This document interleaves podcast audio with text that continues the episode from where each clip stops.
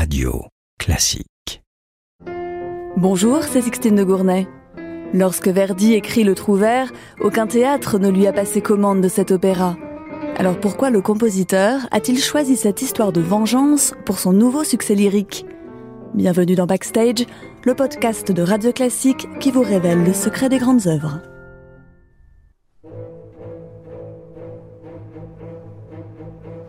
Le Trouvert a bien failli rester à l'état d'esquisse. Verdi avait demandé à son librettiste habituel, Salvatore Camarano, d'adapter le drame du même nom d'Antonio Garcia Gutiérrez. Mais le librettiste meurt sans avoir terminé.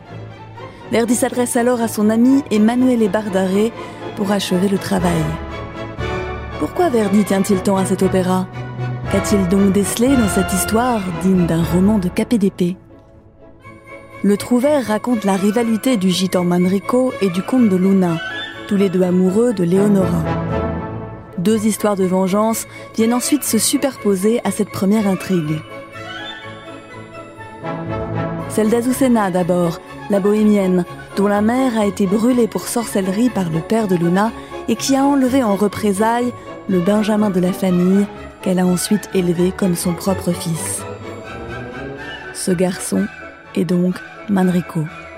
Les deux rivaux qui se disputent l'amour de Leonora ignorent qu'ils sont en réalité des frères. Luna, de son côté, est persuadée que la gitane a tué son petit frère et lorsqu'il la retrouve, réclame un châtiment.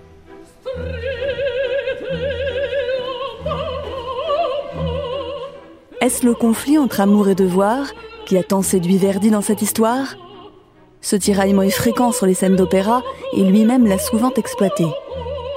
Mais non, c'est un personnage en apparence insignifiant qui a attiré son attention. Azucena.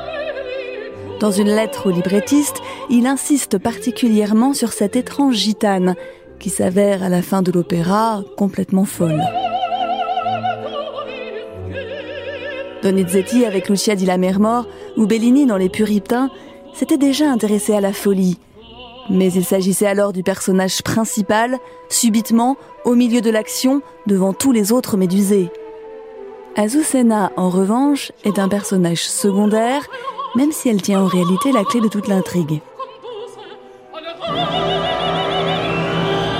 Et ce n'est qu'à la fin de l'opéra que la réalité de son état mental se dévoile enfin.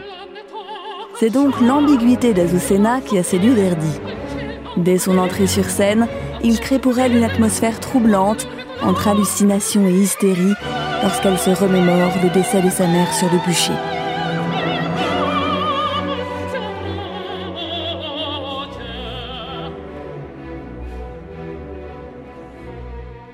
Azucena intéresse Verdi pour l'ambiance de mystère qu'elle peut apporter à l'opéra. Mais elle n'a pas la profondeur psychologique de Rigoletto, créé deux ans avant, ou de la Traviata, qu'il compose parallèlement. En revanche, ces trois personnages d'opéra différents ont un point commun, leur marginalité. Rigoletto, le bouffon raillé pour sa difformité, Azucena, la bohémienne, et Violetta, la courtisane au grand cœur, ont du mal à trouver leur place dans une société régie par des conventions sociales très strictes.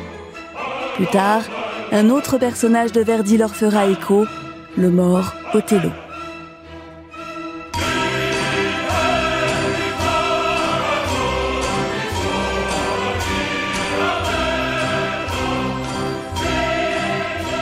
Le Trouvert n'est cependant pas un drame psychologique, même si Verdi donne beaucoup plus de place à Azucena qu'elle n'en avait dans la pièce de Gutiérrez.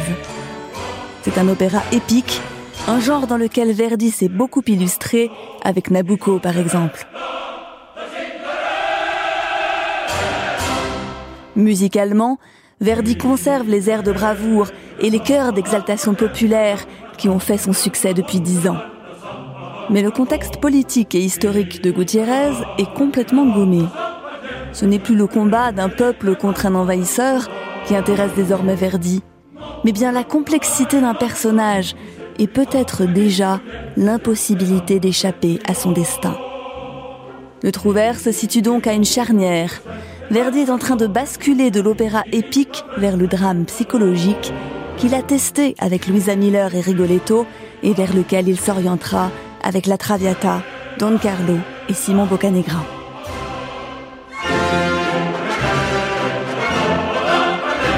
Le Trouvère est créé à Rome en 1853. C'est un succès immédiat. Sa renommée s'étend rapidement à travers l'Europe et l'Opéra de Paris demande à Verdi une adaptation en français.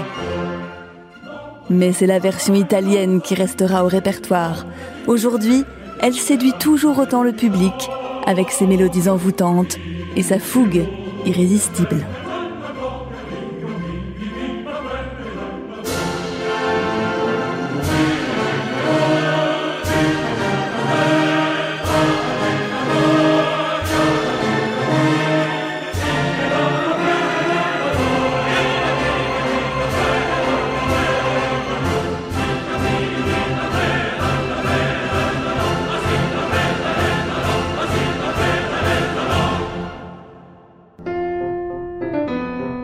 Backstage est un podcast de Radio Classique. Dans le prochain épisode, Jean-Michel Duez vous racontera Werther, l'opéra de Massenet.